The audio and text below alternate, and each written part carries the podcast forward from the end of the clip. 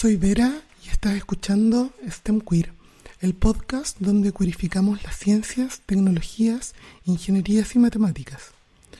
Hoy estaremos con Yanira Zúñiga, jurista, académica e investigadora asociada del Centro de Investigaciones de Filosofía del Derecho y Derecho Penal de la Universidad del Paraíso y autora de un paper que me alucinó, titulado Cuerpo, Género y Derecho apuntes para una teoría crítica de las relaciones entre cuerpo, poder y subjetividad.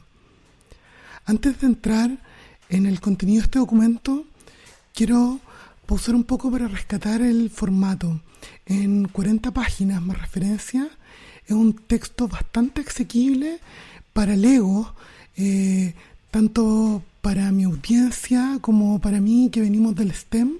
Es una tremenda oportunidad de aprender feminismo situado en Chile, aunque haya que repasar algunos párrafos un par de veces, eh, nos vamos a ahorrar centenares de páginas de libro. No sé si ahorrar, pero por lo menos nos hacemos una idea. Y quiero abrir con una cita. Siguiendo mm, al pensamiento feminista, consideraré, amo esa primera persona, que el, afianzamiento de una concepción degradada de lo femenino, cuyas bases descansan sobre la diferencia anatómica entre varones y mujeres, que ha sido crucial en la construcción jurídica del cuerpo y en la determinación del contenido y el alcance de la subjetividad jurídica. Además, asumiré, como lo hace Foucault, que el cuerpo ha sido controlado desde la modernidad en adelante, a través de una serie de técnicas polimorfas y transversales que reposan sobre un dispositivo de poder saber y que dan origen a una biopolítica. En contra de la visión estatizadora y rígida del poder que ofrece el pensamiento liberal, voy a comprender al poder como algo transitivo, una dinámica de fuerzas y resistencia, en cuyo seno se construye la libertad y la identidad individual. En consecuencia, a considerar que ahí donde el reclamo de autonomía sobre el cuerpo logra triunfar, emerge un sujeto jurídico y no al revés. Sobre estas coordenadas teóricas me propongo argumentar la siguiente hipótesis. La concepción jurídica del cuerpo orbita alrededor del cuerpo generizado, que es, a su vez, reflejo de la ordenación social de género. Esta construcción dicotómica atraviesa el sistema jurídico, determina la regulación de los otros cuerpos y permanece oculta bajo operaciones de arquetipificación técnica, lo cual facilita su perpetuación. La familia es el locus jurídico por excelencia de la producción del cuerpo generizado. En el espacio privado familiar, el cuerpo generizado actúa sin tapujos, con el criterio justificante de una distribución asimétrica de derechos y cargas, y como consiguiente de un imaginario de lo femenino que irradia sus aspectos al resto del sistema jurídico. Si bien la expansión de los derechos humanos desde lo público a lo privado ha impulsado una liberación e igualación de las formas familiares, la familia está aún lejos de transformarse en una institución justa. Paradójicamente, en el lenguaje de los derechos, la doxa de género ha encontrado nuevos ingredientes para justificar la perpetuación de una estructura familiar patriarcal. Antes de entrar al concepto de, género, de cuerpos generizados, me gustaría que desarrollaras un poco brevemente sobre por qué el sujeto de derecho surge del reclamo de la autonomía del cuerpo y no como de esta entrega que le haría el Estado. Sí, lo que pasa es que mm, a mí lo que me interesa en ese, en ese trabajo y, en otras eh, publicaciones que he hecho y, es un poco mi punto de vista que me gusta transmitir también en, clases a, a mis estudiantes, es discutir una lógica que está muy, muy mm, instaurada en los estudios jurídicos y en los discursos ante los tribunales, em, que eh, yo diría que también es una lógica que trasciende lo jurídico, ¿no? que, está en el imaginario social, que es esta idea de que las eh, personas son sujetos de derechos por el hecho de ser personas, ¿no? Y entonces que, em, que las diferencias anatómicas, en este caso la que me preocupa especialmente es la, las diferencias que luego son comprendidas como constitutivas de Em, cuerpos femeninos, no mujeres, cuerpos masculinos, hombres, y cómo esas se enlazan con la idea de sujeto de derecho. ¿Por qué razón? Porque la idea de sujeto de derecho no es ni más ni menos que la idea de em, eh, personas que finalmente ejercen sus derechos y que tienen ciertas posiciones eh, jurídicas protegidas por, eh, por las normas, ¿no? leyes, constituciones, etcétera. Y entonces los presupuestos habituales es que, que todas las personas ejercemos de la misma manera esos derechos y que esta anatomía es relevante para el ejercicio de los derechos o para que, comprendernos titulares. Y, y en realidad yo no digo algo que, eh, que, sea muy rupturista si lo pensamos bien, porque en toda la historia de, de los derechos aparece muy muy claro que las mujeres han tenido menos derechos que los varones o que sus posiciones o intereses han estado menos resguardados en el sistema jurídico, ¿no? Y entonces lo que yo intento reconstruir en este trabajo es simplemente cuáles son las piezas eh, de ese fenómeno que es ampliamente conocido que tienen que ver con la corporalidad. ¿Y por qué me interesa eso? Porque... Mm, porque el sistema jurídico no desarrolla demasiado la idea de corporalidad. De hecho, la noción de sujeto en el plano de los estudios jurídicos es un eh, tipo de noción abstracta, ¿no? que pareciera funcionar en una especie de, nivel eh, de cosas inmateriales, de categorías inmateriales, y no de categorías materiales. Y entonces eh, lo que yo quiero hacer es discutir esas premisas que son muy propias de un cierto tipo de pensamiento, que es el pensamiento liberal, y por eso digo que me sirven más eh, posiciones como las de Foucault y las posiciones feministas, porque Foucault es uno de los autores que ha trabajado esta idea de que eh, en realidad la protección de los derechos de las personas, ¿no? Y que tanto se le reconoce eh, cierto lugar en el mundo a las personas, depende más bien del resultado de ciertas luchas entre esas personas y poderes. Esos poderes pueden ser poderes estatales o pueden ser poderes de grupos sociales, pero al final cuando uno logra triunfar, dice Foucault, en esas luchas, ahí recién obtiene una protección del sistema. Por lo tanto, es al revés, ¿no? El sujeto del derecho es el que logra emanciparse en esa lucha y no es el que tiene protegido desde ya em, por el solo hecho de existir ciertos derechos, cosa que, que en realidad es eh, está eh, más bien eh, desmentida por, por, los fenómenos sociales. ¿no? Cualquiera que mire el fenómeno social se da cuenta de que no es verdad eso. Entonces, quizás lo que me interesa a mí es contradecir toda esta especie como de, de cultura o de imaginario jurídico que me parece que está muy desconectada de la realidad. yo supongo que esa es mi pretensión. Ahora, yo he dedicado mm, los primeros capítulos de la temporada a explorar em, la teoría de mm, inclinación intrínseca de género y verlo como desde este lado, pero ¿qué es lo que hace? ¿Podrías tú como dar una visión general de cómo el Estado gentrifica a las personas antes de nacerla, al, nacer em, y en todas las etapas de su vida? ¿En qué momento empezó el Estado a llevar ese campo en la base de datos?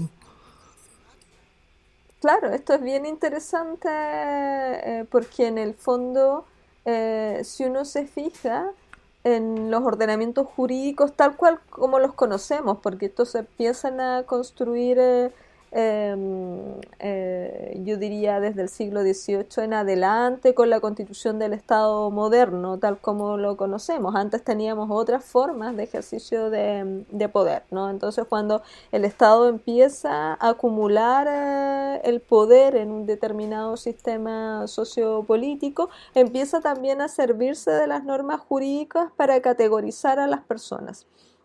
y una de las categorizaciones más estables en, en las sociedades eh, modernas y contemporáneas es precisamente la que distingue eh, y etiqueta a las personas en hombres y, mujeres. Y, esa etiqueta que, se pone a las personas apenas eh, están nacidos a través de, la, de las inscripciones que se producen casi inmediatamente. Y de los certificados que se otorgan, que tienen valor jurídico, los certificados de nacimiento, persiguen, entre comillas, a las personas por el resto de su vida, ¿no? Y eh, esa distinción, ¿no? si eres hombre o si eres mujer, al, final termina siendo una distinción eh, que no es solo descriptiva de una corporalidad, sino a la que se enlazan una serie de consecuencias jurídicas, con quién te puedes casar, si puedes ser madre, si vas a ser padre, cuáles son los derechos que están ligados a esas dos ideas, Em, incluso cuál es tu posición dentro de, la, de, la, familia, si puedes administrar tus bienes o no puedes administrar tus bienes, una serie de consecuencias em, que eh, son consecuencias muy relevantes para la vida de las personas, ¿no?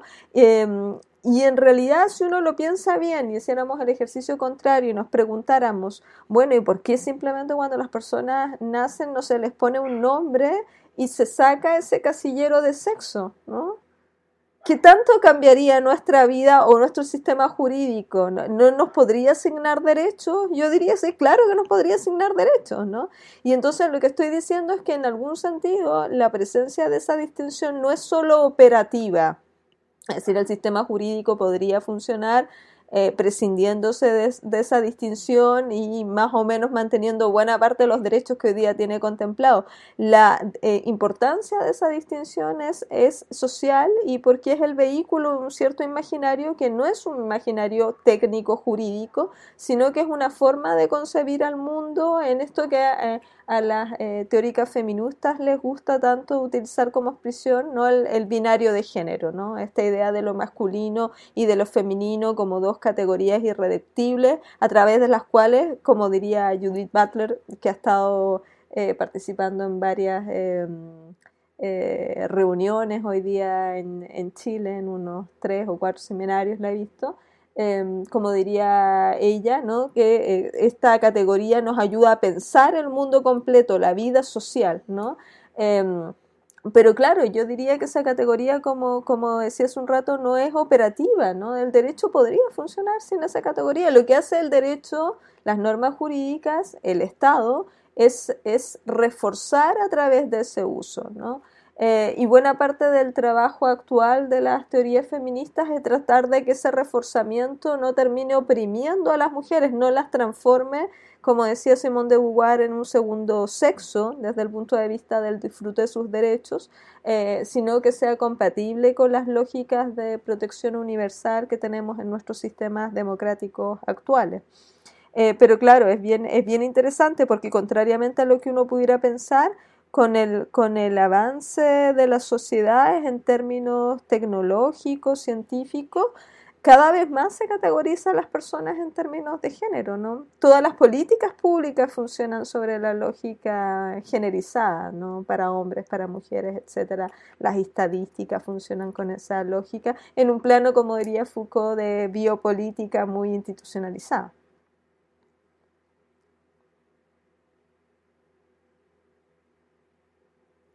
No te estoy escuchando, Vera.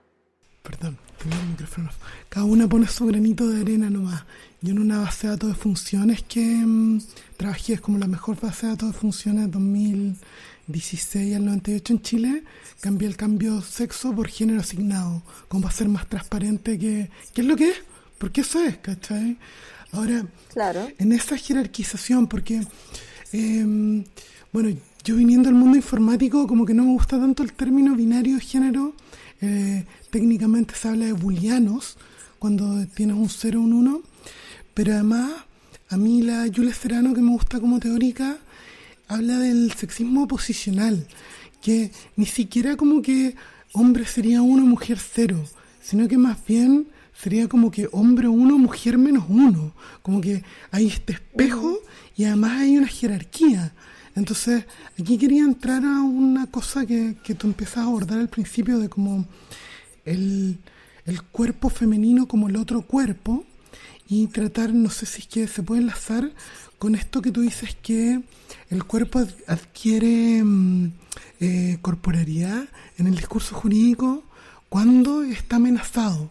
Entonces, eh, no sé, pues como decía lo de la Judith Butler, si es que nos volvemos el segundo sexo, sexo débil, como decían antes. Sí, sí, a mí, a mí cuando yo digo que el cuerpo adquiere esta especie de materialidad en el discurso, es decir, que es invisible como cuerpo, que cuando hablamos eh, en el plano jurídico, cuando se enseña la idea de los sujetos como titulares, nadie eh, los expresa o los describe como sujetos con ciertas circunstancias, en ciertos contextos, sino aparece como un sujeto neutro que pareciera que no tiene cuerpo, no tiene edad, no tiene, no tiene por supuesto, em, características sexualizadas, eh, em, y parece por eso que fuera una abstracción, ¿no? Y entonces a mí me interesa esto porque cuando me empecé a interesar en este, en este asunto, em, yo diría que son algunos años en que llevo pensando a propósito de un proyecto de investigación que, que presenté porque quería, quería mm, avanzar un poco más en el estudio jurídico de los derechos sexuales y reproductivos, pero no una, lógica tampoco tan... Eh, convencional, que es como eh, preguntarse sobre solo eh, qué lugar o qué rol cumple la sexualidad y la procreación en el plano de la atribución de derechos, sino quería ir un poco más allá, ¿no? A la idea, a esta idea del cuerpo, ¿no? Y entonces empecé a recordar en el proceso de escritura de este, de este artículo cómo me habían enseñado a mí la idea del cuerpo. Primero descubrí que nunca tuve muy claro, y eso me trato de recomponerlo también en parte del artículo, eh, nunca tuve muy claro cómo eh, eh, se entendía desde el derecho que se regulaba la relación entre, entre el sujeto y su propio cuerpo, ¿no? Esto por lo que digo en alguna parte, ¿no? Que, porque parece que algunas veces cuando hay eh, acercamientos de juristas a este tema parece que nos dijeran que el cuerpo está fuera del sujeto y que el sujeto tiene entonces una especie de relación con su cuerpo como la que se tendría con una cosa cualquiera, ¿no? Y entonces uno podría enajenar parte del cuerpo o podría vender parte de su cuerpo, etcétera, ¿no? Y otras veces aparece como el cuerpo lugar en el que habita ese, eh, ese sujeto. Pero cuando empecé a pensar en este asunto, eh, mm, caí en cuenta que yo siempre había aprendido como estudiante y después trabajando como profesora, esta idea como una idea marginal, como si no, si fuera una mera anécdota que los sujetos tuvieran cuerpo y además como si se asumiera que ese cuerpo de los sujetos, cuando lo tenían, ¿no? que no siempre aparecía, cuando lo tenían era único. ¿No? Y entonces ahí descubrí que ese cuerpo aparecía a menudo, ¿no? Algo que eh, suelen decir mucho las autoras feministas, como un cuerpo masculino, ¿no? Que siempre se hablaba en, masculino, eh, el titular de derechos, el sujeto de, de, derecho. Incluso cuando se habla de la persona se asume que habitualmente es un varón, ¿no? Todos los sujetos de derechos son masculinos, el trabajador, el presidente, el parlamentario, todo, todos, el juez, ¿no? El juez, el legislador es masculino, ¿no? Y entonces todos los cuerpos cuando aparecían en algún sentido evocaban a una corporalidad eh, masculina y luego cuando son tratados como cuerpos llamémosle más normales, más cotidianos, no esos otros que yo cito, no ancianos, discapacitados, niños, son en algún sentido tratados por legislaciones especiales como si fueran cuerpos anómalos. Y esto cuando me puse a pensar en el asunto me pareció curioso, ¿no? Porque no son cuerpos anómalos, ¿no? Son cuerpos cotidianos, son cuerpos por los que todos y todas transitamos, como el cuerpo de niños y niñas, ¿no?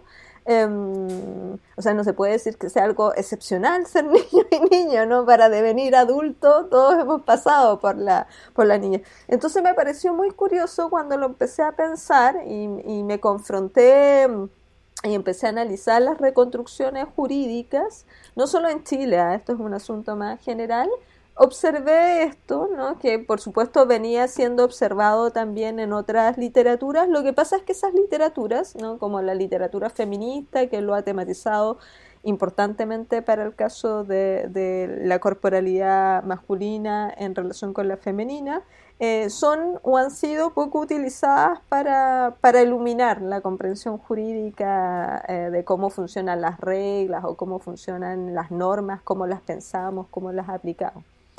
Y entonces, claro, no, yo diría que no es estrictamente novedoso lo que estoy diciendo. Quizás la novedad implica porque nos, está porque no se dice mucho en el terreno jurídico. O sea, yo encontré que lo novedoso está o sea, desde acá, desde la esquina STEM, este, programa STEM Queer, eh, estamos aquí metiendo la patita en el derecho, porque tomaste una cosa que está muy formalizada, que es el sistema jurídico, que como que toda la gente que le guste lidiar con estructuras formales, bueno, siempre he bromeado que si te gusta el código no es tan difícil pasar de C a código penal. Son más o menos reglas que siguen, están formalizadas y que van de un lado para otro. Entonces, decir, ojo, el patriarcado, eh, no, ni siquiera es un juez, es el código penal, es el código civil, está aquí, eh, leámoslo, los sujetos de derecho. A mí me pasó, quería distraerme eh, con, una, con esto que nombraste, que los sujetos de derecho son puros hombres, eh, el legislador, el vendedor, el arrendatario, no sé, etcétera. Y que siempre ha estado, mm, eh, no, no, no, ha tomado parte como en esto de mm, cambiar los plurales, quitarle el masculino, el plural. De hecho, encuentro que es como más cool tener el exclusivo. Eh, y con los E trato de reservarlos solamente para personas que no se identifican eh, ni como hombre ni mujer. Entonces, cuando trato de decir les niñas, me refiero a un grupo de niñas que no se identifican ni niños ni niñas. Pero tú en una parte dices, pero el derecho, esta disciplina que tanto se esfuerza por tener una precisión en el lenguaje. Entonces, ¿no debería ser que esta misma disciplina eh, debería hacerse cargo? Y yo pensándolo así como desde el código como ingeniería, eh, ciertamente sí, porque si estamos tratando de ser precisos, eh, y más allá, probablemente debería decir como eh, hombres, mujeres y personas no binarias, qué sé yo, pero como darse el trabajo, porque no es, no es el trabajo del derecho. Sí, yo estoy de, yo estoy de acuerdo. Además porque, porque el derecho no, no solo por una cuestión de, precisión que se suele invocar eh, mucho en el plano de los discursos jurídicos para, para reivindicar una especie de, de eh, eh, discurso muy técnico para iniciados, etcétera. Entonces se usa un lenguaje a veces muy, muy artificial, muy, muy sobrecargado, diría yo, ¿no? Pero yo, al margen de esa cuestión, ¿no? con la que no estoy, no estoy muy de acuerdo, eh, sí entiendo que hay una necesidad intrínseca ¿no? de precisión en los discursos jurídicos, porque el discurso jurídico a la larga, si uno, si uno eh, lo mira eh, en términos de su soporte material, es básicamente un enunciado lingüístico. Y un enunciado lingüístico cuya vocación, por definición, es ser interpretado, ¿no? Eh, eh, es decir, eh, obtener algún significado de ese enunciado. Y claro, las palabras son portadoras de esos significados, entonces mientras menos precisas sean las palabras, se supone que los significados pueden estar dislocados, distorsionados, etc. ¿no? Entonces, claro que tiene sentido que sea, que sea, como dices tú, mucho más específico el, el lenguaje jurídico.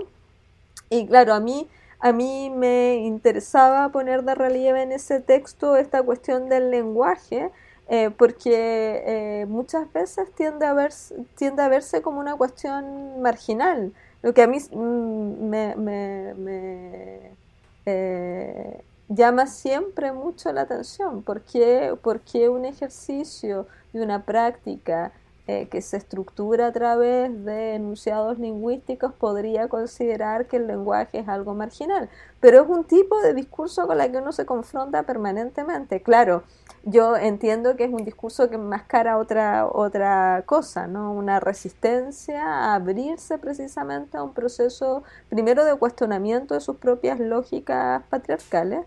Em, y luego, claro, también entiendo que hay una resistencia que uno podría decir que es mucho más eh, superficial en el sentido de, de, solo eh, vincularse a, la cuestión de costos. Es mucho más costoso aprender a hablar de otra manera, ¿no? Y entonces ya no hablar, por ejemplo, de derechos solo del trabajador, sino de la trabajadora o de tratar de utilizar otro tipo de expresiones en vez de decir eh, los ciudadanos, decir la ciudadanía, decir, en algún sentido, claro, no es algo que no se puede hacer, por supuesto, eh, pero tiende a interrumpir las inercias de uso del lenguaje y en ese sentido, desde el punto de vista de la economía del lenguaje, se vuelve un poco más costoso. Pero que algo sea más costoso en estos términos no es suficiente razón para que sigamos haciendo lo mismo. Y entonces a mí esto también me parece bien interesante de cara a la discusión de una nueva constitución, porque si queremos realmente construir un texto de constitución de género, debiéramos preocuparnos también de cómo se expresa en términos del lenguaje, ¿no? Y sería bien raro tratar de construir una constitución de género siguiendo eh, las mismas o utilizando las mismas expresiones muy masculinizadas, ¿no? El legislador, el presidente, el diputado, el, el juez, etcétera. Oye, em, me quiero pasar, siguiendo esta lógica como de la mm, jerarquía mm, de género instalada en el derecho, a lo que te leí como la dominación-sumisión en el discurso penal. Eh, ¿Podrías desarrollar este concepto, bajarlo a lo penal? Sí. Sí, lo que ocurre, lo que ocurre es, mm, yo lo que hago, como imagino que, eh, ese, ese paper que estamos comentando es un paper mm, desconocido para la mayoría de las personas, de hecho eh, eh, es una de las paradojas del trabajo académico, que uno está muy obligado a producir y a publicar en ciertas revistas que leen muy pocas personas, ¿no? Entonces, Em, yo explico mis em, puntos focales, por decirlo de alguna manera. Eh, como a mí me interesa ver cómo se expresa y, y, demostrar que este cuerpo es generizado, es decir, que esta diferencia sexual es en el fondo relevante para la, atribución de los derechos y que en esta diferencia sexual que no aparece explicitada completamente como un factor relevante, pero aparece transversalmente en distintos sectores del derecho, eh, reposan una serie de interpretaciones sociales de género, es decir, básicamente que, lo que hace el sistema jurídico es reproducir ciertas lógicas que son sociales. Y una de estas lógicas es la idea de la dominación-sumisión, que según eh, desde qué ángulo uno mire las relaciones de poder entre, los sexos, entre lo femenino y lo masculino, y aquí por femenino entiendo también el mundo de la diversidad sexual. Por eso digo que son cuerpos al final feminizados, ¿no? que aunque, aunque no se ah, eh, identifiquen como cuerpos de mujeres, ¿no? los cuerpos, por ejemplo, de, una persona gay, de una persona trans, son tratados como si fueran cuerpos de, mujeres, ¿no? como cuerpos de grado. Eh, y entonces, en esta idea de sumisión, dominación, me pareció bien interesante hablar del, de, cómo hay una cierta concepción en los delitos sexuales eh, que no está explicitada en las normas jurídicas, es decir, que cuando uno revisa, por ejemplo, cuando el Código Penal describe qué es lo que se entiende por violación o describe qué es lo que se entiende por abuso sexual, no aparecen muchas cosas que luego los penalistas o las personas que trabajan en el derecho penal, y digo hay penalistas en general también los porque suelen ser, eh, hay muchos varones en esa, en esa disciplina, esto que en el, en el plano de lo jurídico se llama la doctrina penal, es decir, el grupo de personas que producen conocimiento en esa área, eh, trabajan con una serie de presupuestos de interpretación, eh, por ejemplo, de los delitos sexuales que no aparecen en ninguna parte de las normas del Código Penal. ¿no? Un poco lo que se está discutiendo también hoy día a propósito del caso de Antonia Barra. Y entonces a mí lo que me interesaba ¿no? Eh, contextualmente es dar cuenta que una de esas preconcepciones es la preconcepción de la, de la dominación, de la sumisión, y cómo el delito sexual es tratado no solo como una hipótesis en la que hay una agresión, que se construye sobre la base de que una persona pueda ser forzada a mantener relaciones sexuales, y no siempre se asume que esto tiene que ver con satisfacer una apetencia sexual de otra persona, sino que la manera en que se caracteriza la idea de violación es asumiendo que hay una relación de dominación. ¿Y por qué digo yo esto? Porque revisando la doctrina chilena, yo no soy penalista, soy más bien... Eh, el, lo que hago es más bien utilizar teoría feminista y ver distintos fenómenos jurídicos, pero tengo una formación más bien de publicista, no trabajo en el derecho público. Pero lo que encontré revisando la doctrina que se refiere a la, a la violación en Chile y también alguna doctrina en, en otros países, ¿no? española, alemana, etcétera, es que la mayoría de los eh, em, penalistas, ¿no? autores penalistas, entienden que eh, una mujer no, no puede violar a un varón y que solo un varón puede violar a una mujer. Si tú miras, al menos en el Código Penal chileno, no hay nada que te diga eso, no hay ninguna norma que diga que no, el Código Penal habla de él que desarrolle tal o cual conducta, no es él que se supone que podría ser cualquiera, ¿no? Em, y entonces, claro, cuando empiezo a revisar por qué formulan o cómo construyen esta, esta tesis, ¿no? De que debería eh, ser necesariamente un varón, me encuentro con que la idea, ¿no? Que, que argumentan habitualmente es esta idea, no solo de que se fuerza a otra persona, en este caso la mujer, a satisfacer una apetencia sexual del varón, sino que habría en esa cópula, ¿no? Un fenómeno de dominación.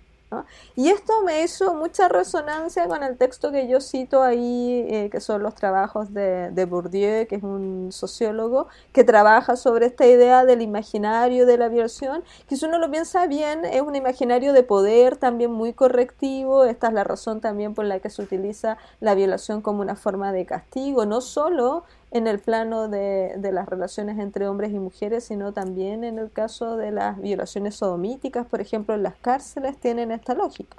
Son violaciones eh, castigadoras, correctivas, ¿no?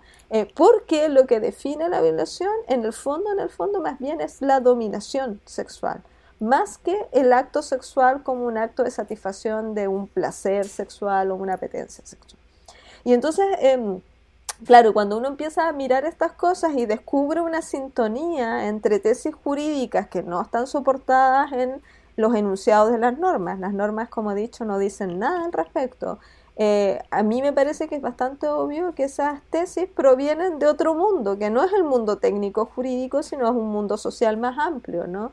Eh, y que tienen entonces elementos que debieran ser reflexionados. Y por eso me parecía entonces que lo que hay ahí es una comprensión de cuerpos que interactúan, pero no interactúan de cualquier manera, interactúan en ese plano de dominación-sumisión. ¿no? Y quien es violada, la víctima por definición es una mujer, porque la víctima por definición es la sumisa en un acto sexual.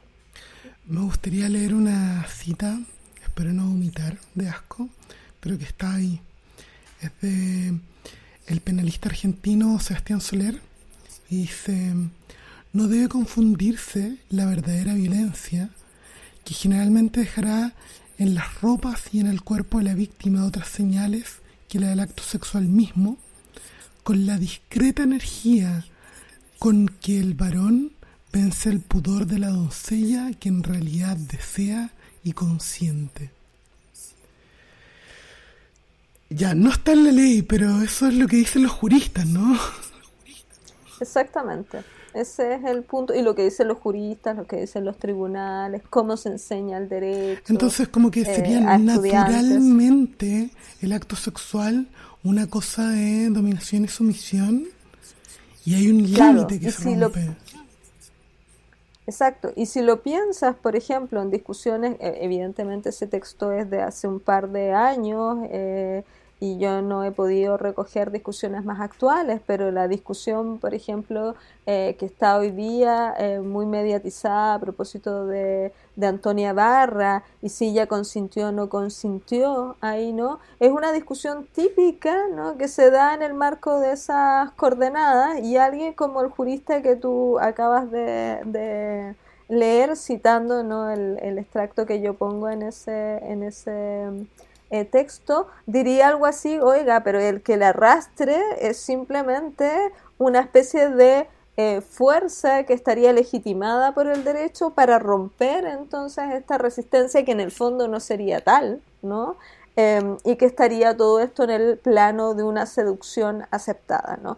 Y esta es la razón por la que a las mujeres les cuesta tanto en los juicios eh, penales, a estos y otros casos, eh, probar a los tribunales, ¿no? Eh, porque además eh, al final son en algún sentido ellas las que tienen que aportar los, los antecedentes para romper la presunción de inocencia, ¿no? que terminan parando la posición de, la, de las personas que son denunciadas en estos delitos.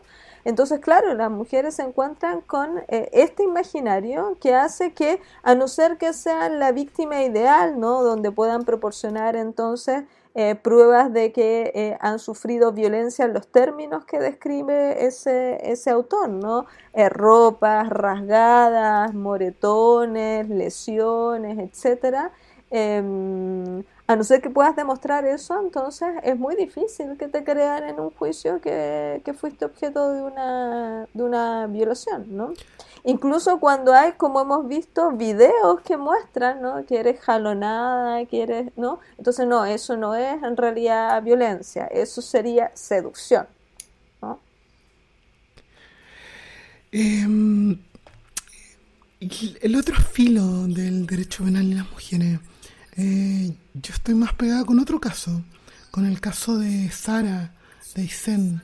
No sé si está familiarizada. No. Ah, eh, es un caso bien típico la primera parte.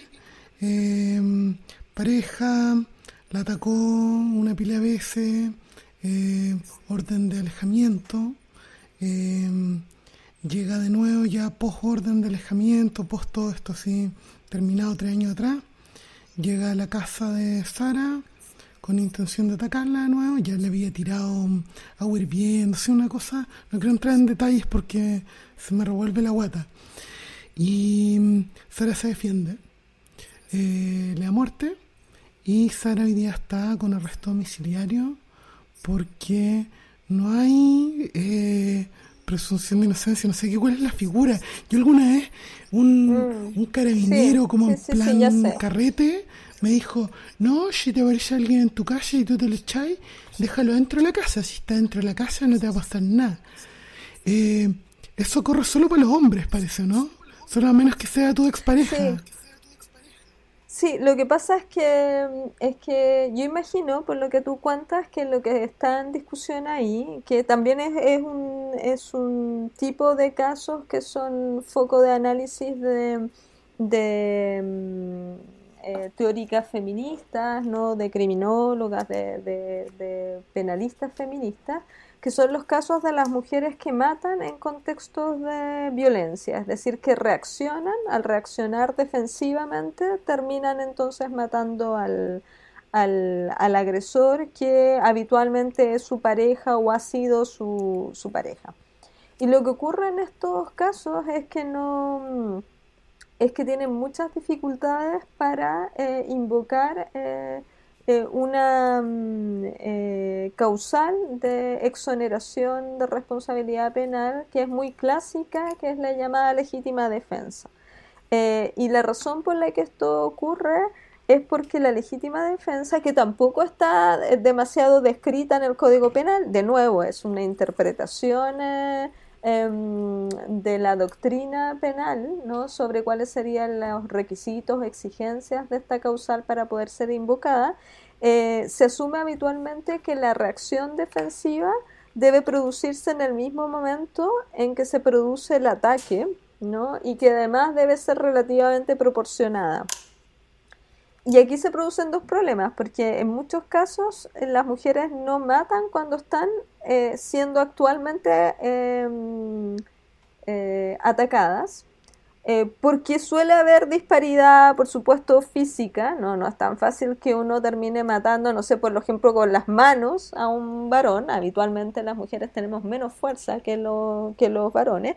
Y además cuando ha, habido, cuando ha habido violencia de género instalada, recurrente entre esas dos personas, hay también efectos psicológicos que inhiben la respuesta, ¿no? Y entonces, ¿cuándo matan las mujeres? Muchas veces matan cuando eh, el varón se encuentra en una posición relativamente desvalida, ¿no? Ha bebido, está durmiendo, etc. Y ahí el problema que se produce es que los tribunales no solo no em, acogen el alegato de legítima defensa, sino que muchas veces le aplican agravantes, ¿no? Eh, porque hay, hay, hay, una serie de figuras que se le podrían eh, em, aplicar, ¿no? Y lo interesante que han puesto de relieve algunas penalistas feministas es que esa figura también tiene sesgo de género, la de, la de legítima defensa, porque asume que las mujeres se podrían defender de la misma manera que un varón, o sea, asume que esto sería una especie de duelo en que tú puedes matar al otro, ¿no?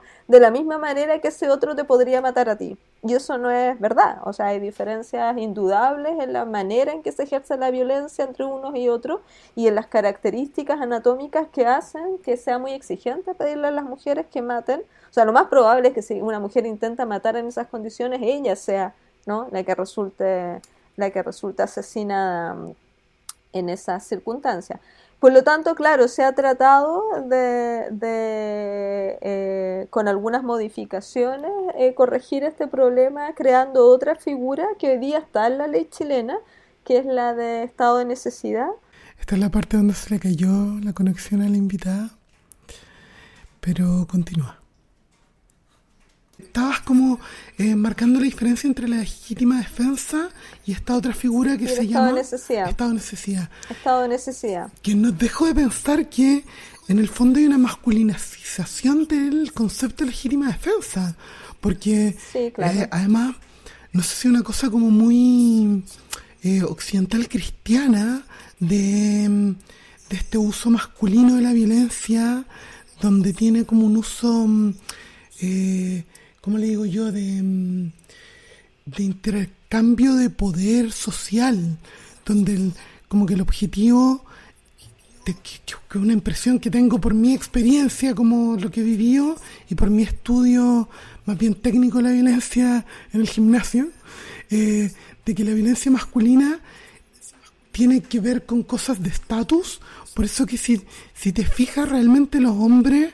Eh, no, no he visto el número. Esto es como una pregunta para algún penalista. No he visto el número. ¿Cómo es la tasa entre intentos de homicidio y homicidio hombres versus mujeres? Yo creo que los hombres hacen una violencia mucho más de como, ah, sí, cachayac, o estate quieta, y una cosa como de estatus, como de, de los machitos que chocan los cuernos en la naturaleza. Pero no es que en realidad se quieran eliminar, sino que están tratando de armar una, una jerarquía social. Y claro, pues cuando hay una violencia de, defensa, eh, tú tenés que aplicarla como podáis, cuando esté durmiendo, cuando sea noche, cuando sea, no, no está ahí generando un estatus, no es enfrente de, de la gente, también como que tiene una cosa, ¿no? La violencia masculina es bien pública. Sí, sí, sí. Yo absolutamente de acuerdo, ¿no? Creo que eh, tienes toda la razón cuando dices que la manera en que se comprende ese fenómeno de, violencia eh, es masculinizada porque tanto por las exigencias ¿no? que, se le, que se le ponen a las mujeres para poder probar que eh, han cometido estos actos en el plano de respuestas defensivas, ¿no? Em, em, que, incluso en el plano de la, del estado de necesidad, que como decía es una, es una figura que se introdujo de hecho se introdujo en la ley que eh, reguló la figura del femicidio en el año 2010. En esa misma ley se introdujo esta em, eximente específica para resolver los casos de violencia de género. Por supuesto, nunca se dice todo esto en el texto de la norma, pero se introdujo en ese contexto de discusión legislativa. Eh, y se supone que se flexibilizan los requisitos, que ya no se requiere que eh, la respuesta defensiva sea inmediata, una reacción inmediata a la agresión, sino que admite una, una, diferencia temporal, es decir, la mujer puede actuar defensivamente para evitar que se produzca un daño en el futuro, porque sabe, por ejemplo, que el marido o la expareja la quiere matar, ¿no? Y entonces, a sabiendas de eso, anticipa una, una defensa. Em, y claro, todo esto parece muy bien en el papel, pero luego en los juicios muchas veces los tribunales terminan de nuevo eh, interpretando esta violencia como algo que las mujeres debieran no haber, em, eh, yo diría, incursionado en ella, ¿no? Entonces les exigen eh, que adopten otro tipo de estrategias o eh, rechazan estos alegatos, ¿no? haciendo otras preguntas como, bueno, pero usted por qué no se fue antes de la casa, ¿no? O usted por qué no hizo la denuncia. Eh, y esto demuestra dos cosas en mi opinión. Primero, que muchos tribunales no saben de los fenómenos de violencia de género porque las razones por las que las mujeres denuncian tarde o no buscan ayuda están ampliamente documentadas. ¿no? Entonces, cuando los tribunales preguntan esto como si fuera un enigma, ¿no? como si fuera una actitud absolutamente anómalo en el plano de las mujeres víctimas de la, de la violencia, demuestran, en mi opinión, que no conocen de los fenómenos de violencia. Pero al mismo tiempo demuestran que en algún sentido, y me lo recordó tu reflexión, eh, mientras naturalizan la violencia en las varones, entienden en cambio que las mujeres no debieran actuar violentamente. Y cuando éstas actúan violentamente, las castigan más. ¿Y cómo las castigan? No eh, beneficiándolas con esas, con esas exoneraciones o con esas atenuantes, ¿no? Em, esta sería mi lectura del asunto, ¿por qué le cuesta tanto a las mujeres en esos casos obtener estos beneficios que al revés no les cuesta a los hombres? Imagínate que em, recién ahora se introdujo una, una, restricción para que los tribunales pudieran aplicar como atenuante en los casos de violencia de género eh, eh, situaciones en que las defensas invocaban que, por ejemplo, los maridos estaban celosos, ¿no? Que la mujer lo engañaba y entonces el marido estaba celoso y por eso le pegó. Y entonces los tribunales tomaban ese legato y decían, bueno, sí, es que como estaba celoso, le pegó y eh, le aplicamos un atenuante, que es un atenuante que está, que no, no dice esto, no dice que el que haya actuado bajo un estímulo tan poderoso que naturalmente provoque arrebato y obcecación. Entonces los tribunales entendían que el hecho de estar celoso constituía este estímulo no tan irrefrenable que hacía que el marido, la pareja actuara Em, con esta arrebato obcecación, entonces le bajaban el umbral eh, punitivo. Entonces por eso digo, de la misma manera que naturalizan la violencia, como dices tú, como algo muy masculino, al contrario, entienden que la violencia está reñido con lo, con lo femenino y esa sería mi lectura de también por qué castigan más a las mujeres cuando cometen estos actos de violencia, aunque sea violencia reactiva. Esto sería parte de lo que llamas pactos patriarcales, que se me queda fuera de ese inventario. Sí. sí. ahí lo que estoy haciendo es citar una a una teórica eh, española eh, que me pareció bien interesante su concepto. Es Celia Moros, es una filósofa eh, del derecho bien reconocida en, España, filósofa en general, no solo, no solo del derecho, más bien filósofa en términos generales. Y me parece bien interesante el concepto, que lo, que lo desarrollo en los términos que ella lo formula, ¿no? Que es esta idea de que hay, hay un pacto, pero un pacto implícito, que es un pacto de masculinidad, ¿no? El mandato de control, quizás si uno lo pusiera en la jerga que utiliza Rita Segato, que quizás es más conocida para, lo, para los temas, la antropóloga argentina que inspiró el trabajo de, de las tesis. Pero es esta idea, ¿no? De que eh, esta idea o el uso de la violencia es parte constitutiva de esa identidad colectiva de lo masculino y por lo tanto los varones se reconocen ¿no? en esa idea de un pacto no no necesariamente, y esto es bien importante decirlo, porque tengan una especie como de eh, voluntad concertada, conspirativa, ¿no? actuar en contra de las mujeres, no es que se pongan ahí a, conspirar, ¿no? Em, sino que eh, como han estado socializados en esta lógica, ¿no? en esta expectativa de social de ser más violentos, en esta expectativa social de controlar, como decías tú también hace un rato, su virilidad se juzga por la capacidad que tienen de controlar a sus mujeres ¿no? en muchas sociedades. Em, y esto ha sido tomado en cuenta por las normas jurídicas, ¿no? la idea incluso de, de, los crímenes de honor, y por eso yo creo que también los tribunales, como te decía hace un rato, dicen, ah, bueno, es que tiene que corregir a la señora si es que la señora lo está engañando, ¿no? O sea, ¿cómo va a ser que esto se lo vayamos a reprochar, ¿no? Por supuesto, nada de esto está confesado en ninguna sentencia. Se, eh, décadas probablemente esto se decía más abiertamente. Hoy día no se dice, pero el que no se diga explícitamente no significa que no esté, ¿no? Y entonces está esta especie de convergencia, ¿no? Derivada de esta socialización en que los varones terminan teniendo un punto de vista común ¿no? sobre la violencia y dado que el sistema está administrado por ese punto de vista masculinizado, no solo porque todavía en muchos casos sigan habiendo más varones, por ejemplo, que impartan justicia en tribunales penales, sino porque el mundo del derecho es un mundo que ha sido dominado por el punto de vista masculino. Y quienes hemos sido formadas en el derecho, mujeres juristas, también hemos crecido en esa lógica.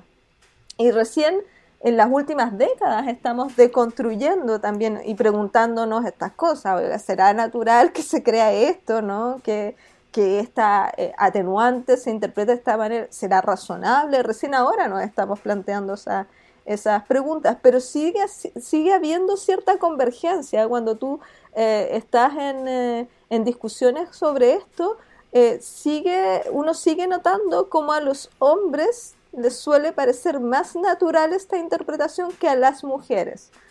Eh, mujeres y hombres formados todos en escuelas de derechos similares. Entonces pareciera ser que lo que explica esta divergencia es más bien una socialización diferenciada y una experiencia de vida distinta respecto de la violencia. ¿Qué es la triple histerización? Esto es un concepto que yo saco de, Foucault, ¿no? porque Foucault en uno de sus textos eh, más clásicos de la década del 70, en una de las tantas historias, porque ya sabes que Foucault es un historiador de las ideas finalmente, ¿no? Y en una de sus reconstrucciones históricas, en este caso sobre la sexualidad, en Historia de la Sexualidad, él hace esta, esta mm, distinción, ¿no? De cómo la sexualidad cumple una cierta función social, ¿no? Explica también por qué la sexualidad eh, funciona sobre este tabú del silencio, ¿no? Eh, pero como ese tabú del silencio es solo un silencio, llamémosle privado, porque luego la sexualidad ha estado construida desde la modernidad en adelante a través de una serie de discursos científicos, de ahí su idea de poder saber que también desarrolla en este primer texto, luego la, la desarrolla en otros textos posteriores, pero aquí, aquí la, diseña o la delinea en términos más generales, este poder científico ¿no? que empieza a hablar sobre la sexualidad en el siglo, en el siglo XVIII.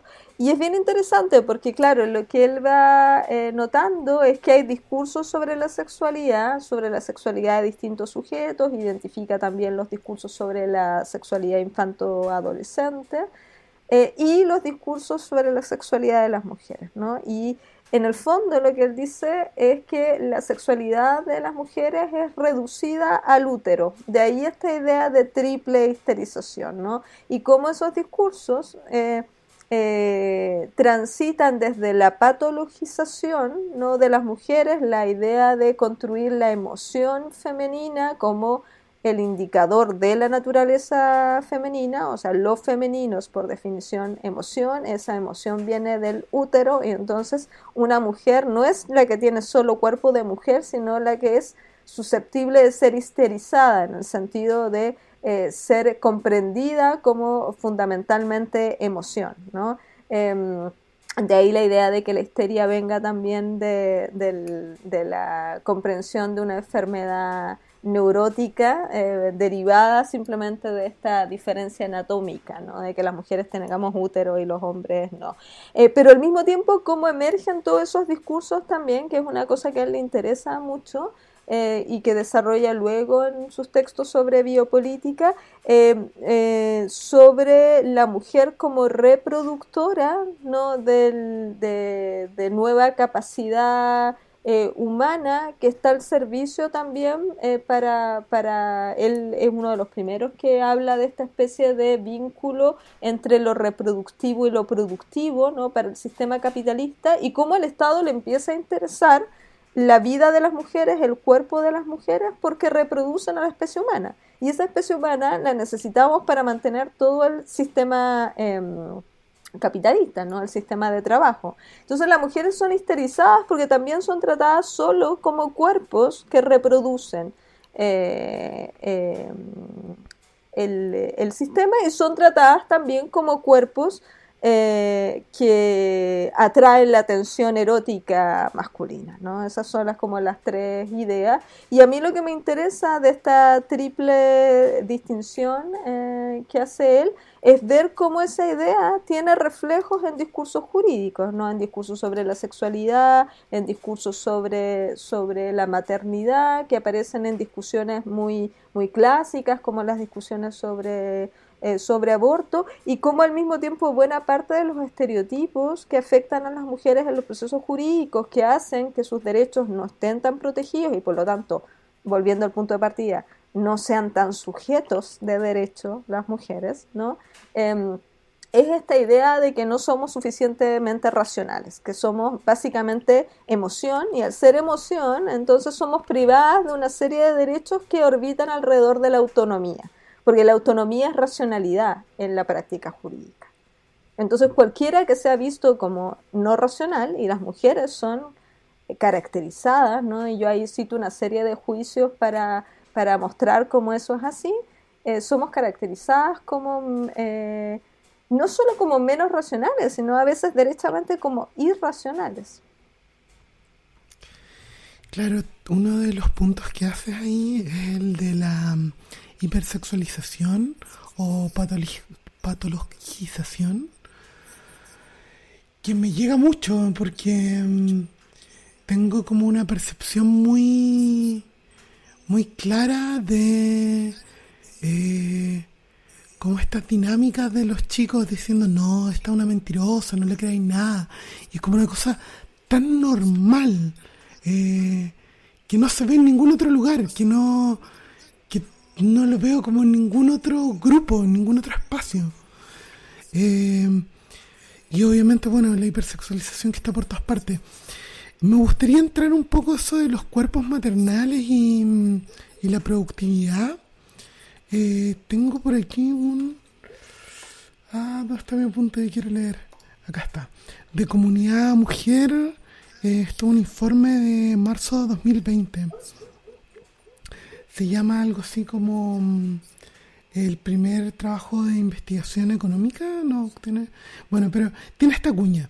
El trabajo doméstico y de cuidado eh, no remunerado equivaldría al 22% del PIB empleado, lo que supera la contribución de todas las otras ramas de actividad económica. Sería entonces el primer sector económico de Chile antes que la minería. ¿Cómo el derecho ha, sido un cómplice en esta estrategia de, mm, de hacer que las mujeres entreguemos el trabajo doméstico de cuidado gratis a la economía y, el cuerpo maternal y bueno yo creo yo creo que ha sido es una expresión muy apropiada la que la que tú utilizas no yo creo que ha sido efectivamente un, cómplice un, un vector eh, a través de dos, dos vías, una, una más explícita, ¿no? Eh, controlando esa procreación, apropiándose de esa eh, procreación a través de las normas prohibitivas del, aborto, básicamente. Pero no solo del aborto, incluso en alguna época eh, no tan lejana, ¿no? Por ahí, por el 2008, em, tuvimos una discusión bien intensa sobre anticoncepción de emergencia, ni siquiera sobre interrupción del embarazo, sino sobre anticoncepción de emergencia, que dio origen a una sentencia del Tribunal Constitucional en la que se prohibió la entrega de la píldora del día después. Eh, afortunadamente eso se revirtió después por vía, por vía legal. Eh, pero claro, eso no hace mucho, mucho tiempo demuestra que ha habido un intento que ha estado, ha estado eh, reforzado por el uso de normas jurídicas, es decir, construido básicamente a través de normas prohibitivas jurídicas penales, básicamente en el caso del aborto, para que las mujeres no controlen entonces su capacidad procreativa, ¿no? que como, como sabemos es una capacidad eminentemente femenina. Em, eso por un lado.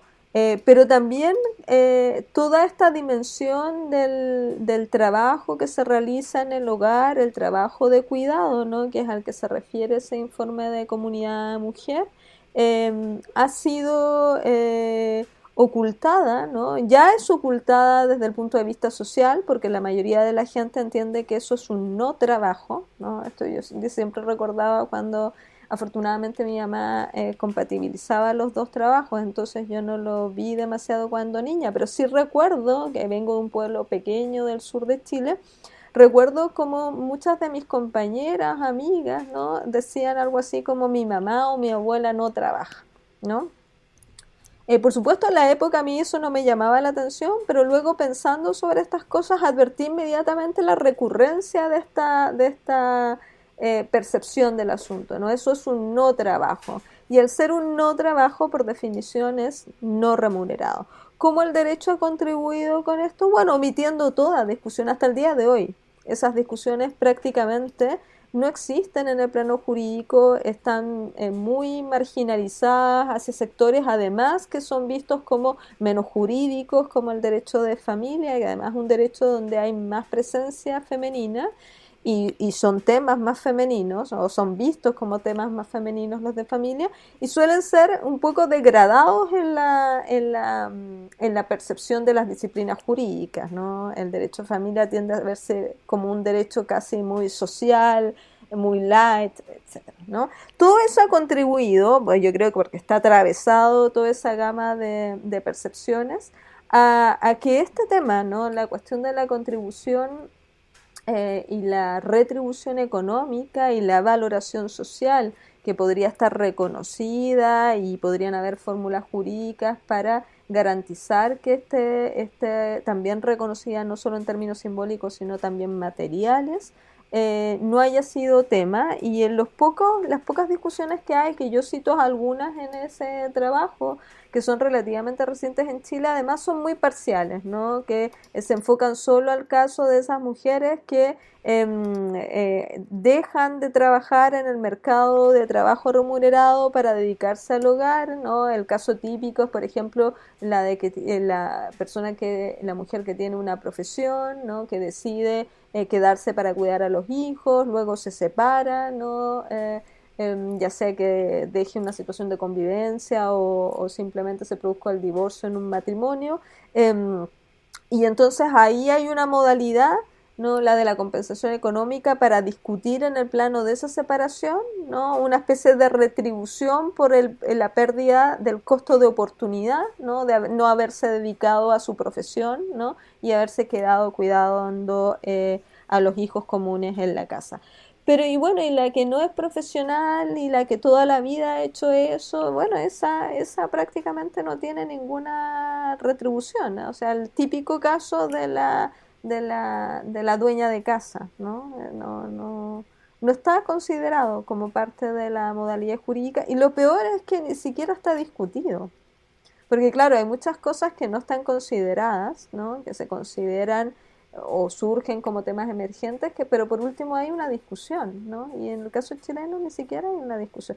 Ojo que esto es una cuestión que pasa en el mundo, ¿ah? Y esto es parte también de lo que ha venido diciendo sobre todo la, la teoría feminista que trata estos temas por la vía de la construcción de este concepto de la economía del cuidado, ¿no? De cómo a través de la eh, em, minusvaloración de esta economía del cuidado entonces se eh, mantiene o ese sería uno de los ejes de la división de género, porque ahí además esas cifras son bien elocuentes, se muestra lo importante que es mantener esto en el plano del trabajo gratuito, porque imagínate si el Estado tuviera que pagarlo. O sea, claramente no alcanza con la plata al cobre, eso es lo que dice la Exactamente. Ahora, mm, yo entiendo que sí, que efectivamente lo que tú dices es que esto es como bien contemporáneo y atraviesa todo el derecho. Yo igual aquí estoy tratando de hacer un ejercicio eh, para la gente que nos escucha de que el derecho chileno en el fondo, eh, si son chilenos es lo que los toca, ¿no? Y una forma de ver como al patriarcado, que este monstruo intangible, intocable, en un lugar que está bien como firme, en una institución que se dedica a hacer eh, columnas de piedra para mostrar lo firme que es, como es la Corte Suprema, ¿no? Entonces, eh, por eso me interesa como verlo. Quería mostrar una cosa, tocar una cosa que tú citas aquí a McKinnon, que dice, existe una tensión interna entre un concepto de igualdad que presupone la similitud y un concepto de sexo que presupone la diferencia. ¿Podrías tú profundizar un poco de cómo se puede orquestar esto? Sí, lo, lo, que pone de relieve Catherine McKinnon, que es una jurista mm, estadounidense muy, muy reconocida, ella ha puesto en Estados Unidos toda la discusión del acoso sexual, buena parte de los estatutos de acoso sexual eh, son el resultado de su, de su trabajo y también ha puesto de relieve la, la discusión sobre, sobre pornografía y derechos, ¿no? Eh, y en particular lo que dice McKinnon es bien interesante y es bien útil también para em, discusiones em, concretas como las que podemos tener en el plano de una convención constitucional, porque básicamente el punto de McKinnon es el siguiente. La manera en que en los sistemas jurídicos se aplican las cláusulas de igualdad, todos los sistemas jurídicos occidentales eh, tienen hoy día cláusulas de igualdad, la gran mayoría de esos sistemas eh, consagran ese principio incluso en las constituciones. La propia constitución chilena tiene varias normas de igualdad, incluso tiene una norma específica que dice que los hombres y las mujeres son iguales en el texto constitucional. Entonces, ¿qué es lo que pone de relieve Maquino? Usted podría, voy a eh, tratar de explicar el planteamiento de McKinnon eh, eh, haciéndolo un poco más pedagógico, ¿no? Usted podría multiplicar las cláusulas de igualdad, ¿no? incluso decir igualdad puede ser con otros, con otros apellidos como material, efectiva, etcétera y podría llegar a la misma situación que tenemos ahora, que es que esas normas sobre igualdad nos sirven mucho porque sabemos que existen muchas situaciones de desigualdad que no son susceptibles de ser resueltas por, esa, por esas normas, brechas de ingreso, eh, tratos diferenciados en, en, todas las esferas de la vida social, etc. ¿Y por qué se produce eso? Eh, diría McKinnon, porque... Eh, lo que hacen los tribunales cuando aplican una norma sobre igualdad es aplicar el, siguiente razonamiento. Hay que tratar iguales a los iguales y diferentes a los diferentes, ¿no? Y entonces es posible tratar diferente o sería razonable tratar a personas que fueran diferentes a condición de que esas personas fueran diferentes. Y ahí es donde está la trampa, dice McKinnon, porque las mujeres somos vistas como lo diferente, Esa es la lógica de género. Y entonces socialmente somos concebidas como lo otro. De lo uno que sería, sería mm, lo masculino o el varón.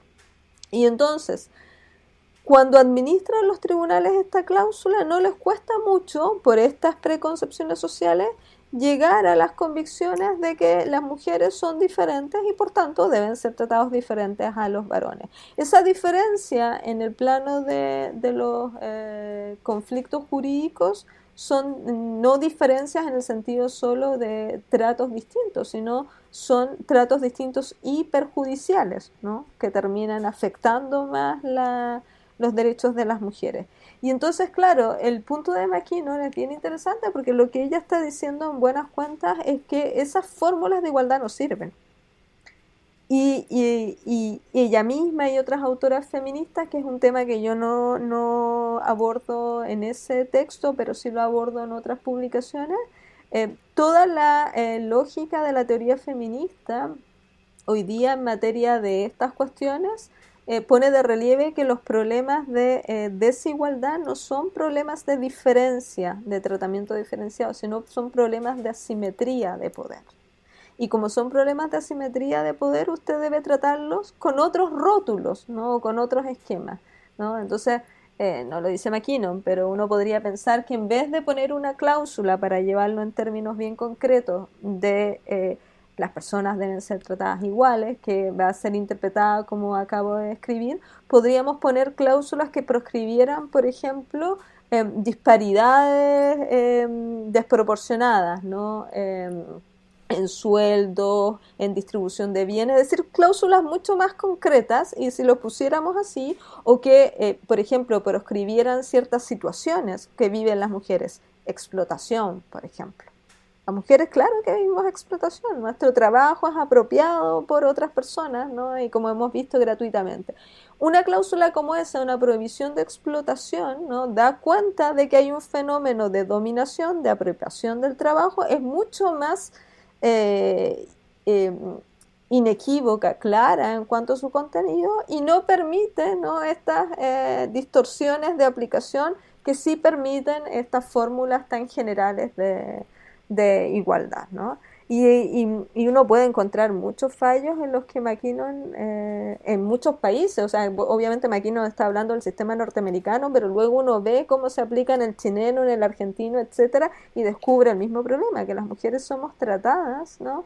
Em, como eh, ciudadanas de segunda categoría, en parte, volviendo al inicio de esta conversación, porque tenemos una corporalidad distinta, ¿no? que nos define siempre como una otra. Claro, en, en, esta parte tú hablas de mm, eh, el tema del consentimiento, porque me, me quedé pensando, ¿no? Eh, si es que lo que hay que observar en realidad más que la diferencia eh, es el, la jerarquía, el poder. y el ejemplo que das con, con el tema del acoso y cómo eh, hay casos que se descartan porque está como orientado a que eh, hay una igualdad de poder, como que no son capaces de ver la diferencia de poder. Sí, claro, eso ocurre, ocurre siempre en los casos de, de, de, acoso, ¿no? Que se naturalizan. Si empezáramos a fijarnos más bien en términos de las coordenadas de poder que hay en esos, en esos casos, tanto desde el punto de vista de las asimetrías de las personas en juego. Esas asimetrías no son solo porque ocupan posiciones, en el caso, por ejemplo, del acoso laboral, puede ser muy claro, ¿no? Distintas, uno de jefe y otra, qué sé yo, de eh, secretario, personal administrativo, sino porque hay una jerarquía en las relaciones de, de género eh, que produce entonces una simetría social. Y eso permitiría, si uno lo piensa así, cosa que sería difícil a veces de probar en un tribunal, que por ejemplo una, una mujer que ejerce una jefatura podría ser perfectamente acosada por una persona que estuviera en una posición subordinada en términos laborales, porque lo que explicaría esa relación de simetría ya no sería la organización empresarial, ¿no? Eh, en términos de las funciones, sino más bien esa otra jerarquía eh, que también produce diferenciaciones de estatus en términos de asimetrías de, de, poder. ¿no? Y esto nos sirve para todos. Piensa, por ejemplo, en cómo muchas veces en este último tiempo las reacciones de sectores más conservadores a estas ideas de igualdad, ¿no? sobre todo en materia de igualdad de género, en materia de igualdad respecto a la diversidad sexual, es decir, oiga, pero si yo estoy siendo discriminado, por ejemplo, por ser heterosexual. ¿no? Esto me, me, acordé a propósito de, una, de unas conversaciones en los últimos días en algún programa de YouTube. ¿no? Pero claro, si tú empiezas a mirar luego en qué consiste esa discriminación, observas que no hay ningún problema respecto a la persona que se dice discriminada, que no está sufriendo nada en su vida, es decir, no está perdiendo derechos, no está siendo afectada su posición social, ¿no?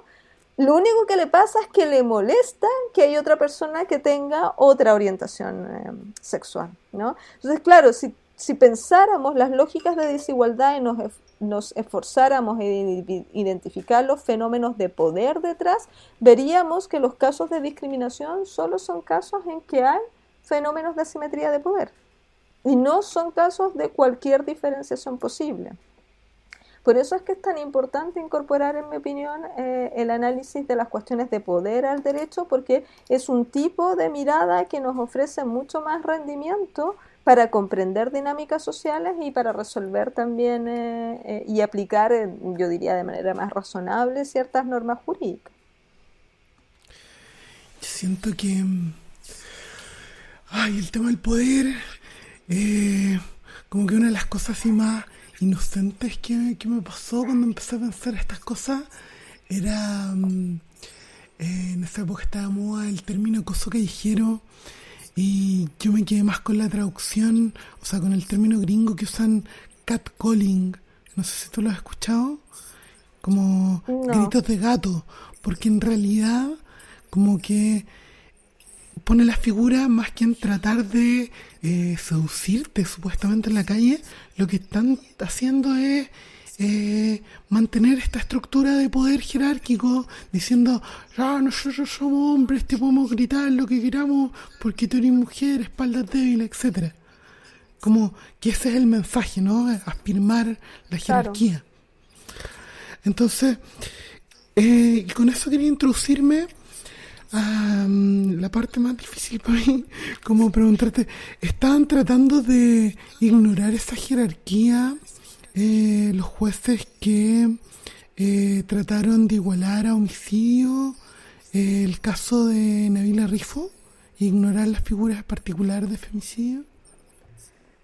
Yo, yo creo que ahí hubo varias cosas. Creo que hubo un problema de ignorancia en un, en un sentido bien descriptivo de la, de la cuestión. Yo no quiero denostar, por supuesto, a personas que tienen una trayectoria en el derecho em, mucho más importante que la mía, evidentemente. Em, entonces digo ignorancia en el sentido de falta de conocimiento sobre una determinada cuestión, pero al mismo tiempo yo creo que también había, pero por supuesto esta es una hipótesis que yo no puedo probar y probablemente está más bien en el terreno de las intuiciones, yo diría que hay también una especie de resistencia en el sentido de que em, lo que se busca hacer al, al, utilizar esta otra discusión que se presentó como una discusión muy técnica, muy complicada, de si en realidad se requería un eh, dolo directo, eh, dicen, eh, dicen los jueces, y que es básicamente una, una, intención específica en este caso de, de, matar y no de lesionar, ¿no? porque sería una figura que requeriría ya, ya la discusión de si esta figura requiere esto, o sea, la premisa de partida es muy, muy discutible, ¿no? Y evidentemente luego las conclusiones eh, también lo van, a, lo van a hacer, ¿no? Y se presenta como una cosa muy, muy técnica, ¿no? Muy de iniciados para juristas, incluso probablemente para penalistas, ¿no? No necesariamente para cualquier em, abogado o abogada va a ser fácil de entender esa, esa discusión. Y en realidad lo que yo creo que está detrás de esto, de esta discusión que se presentó, que me parecía un poco artificial, etcétera, es más bien un intento de rebajar la penalidad, porque el caso era tan, tan eh, em, gravoso también con la posibilidad incluso de aplicarle agravantes a una figura que ya está en una penalidad muy alta. ¿No? La figura del femicidio, que es una variante simplemente del parricidio. Em, y entonces lo que, lo que me eh, parece a mí que ocurrió, e insisto que esto es simplemente una, intuición, es que hubo una cierta eh, incomodidad por aplicar esa penalidad tan alta, aún a sabiendas de que el caso era un caso, como todos vimos, muy, muy dramático, eh, porque yo creo que fue relativamente eficaz la defensa que planteó, eh, en este caso, la Defensoría Pública, en el sentido de exponer a, a Nabila como una víctima no ideal. ¿no? ¿En qué sentido como una víctima no ideal? Eh, probablemente la gente recordará que se discutió mucho si ella ejercía o no ejercía la prostitución, ¿no? si podía haber una, eh, una tesis alternativa, cuál había sido su comportamiento sexual. Entonces, en mi opinión, la Defensoría lo que hizo fue construir una, una, estrategia de defensa basada completamente en estereotipos, una, una, nomenclatura que yo utilizo en ese, en ese texto, es decir, preconcepciones, en este caso sobre la buena y la mala víctima, para ponerla a ella, encasillarla más bien en una zona de mala víctima y producir un efecto que sigue siendo un efecto de nuevo que va jalando siempre de estas preconcepciones, ¿no?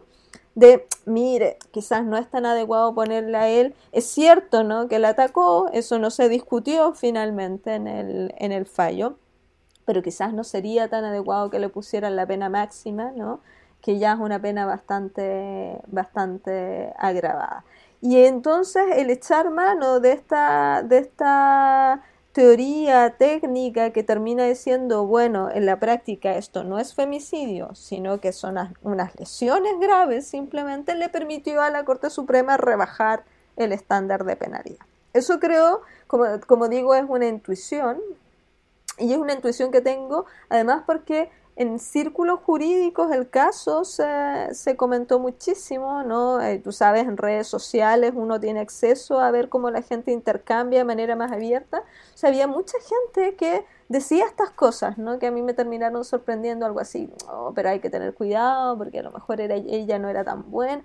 Eso de gente formada en derecho. Entonces, si esa gente explicita no tan abiertamente esa como desconfianza y esta idea casi de una, de una justicia asociada a la conducta de la víctima, yo no veo razones para pensar que necesariamente los jueces de la Corte Suprema van a ser inmunes a ese tipo de, razonamiento. Y por otro lado, como decía, esto se combina con una falta de conocimiento de, de los casos de género, eh, porque la Corte termina asumiendo que, el, hecho, ¿no? el que fue probablemente eh, la dimensión de este caso eh, más, eh, más resaltada por la, por la prensa, dado sus características de crueldad, que es la mutilación de los ojos de, de Nabila, la Corte le interpreta como un acto que estaba pensado para que eh, ella viviera ¿no? sin, sin, los ojos, es decir, que era incompatible con la voluntad de, de, matar.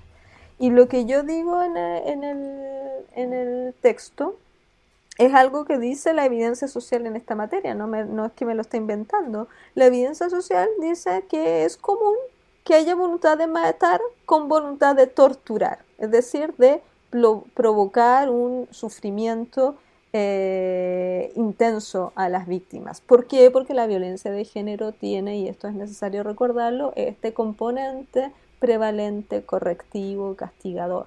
¿no? Em, entonces, claro, si uno, si uno conoce algo de violencia de género, llega a la conclusión ¿no? a la que llegó luego el voto de minoría de ese fallo, que es bueno rescatarlo, el ministro Juica, un ministro muy reconocido en su trayectoria, es el ministro, uno de los ministros que llega a una conclusión distinta y dice, mire, no, en este caso hay femicidio y además hay femicidio grabado porque hay enseñamiento. Pero claro, es el voto de minoría.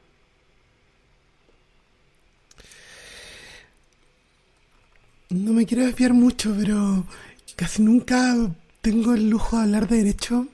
Eh, ¿Será que el derecho está un poco pensado como para los casos ideales y no para los casos reales?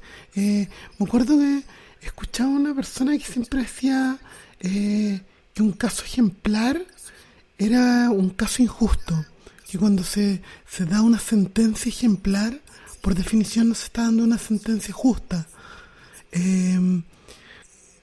¿Será que tiende como para allá un poco, como además con el tema de la mediación, como que esperamos un poco... Mm, hay algo que le tengo tanto miedo yo en el derecho que es el populismo penal.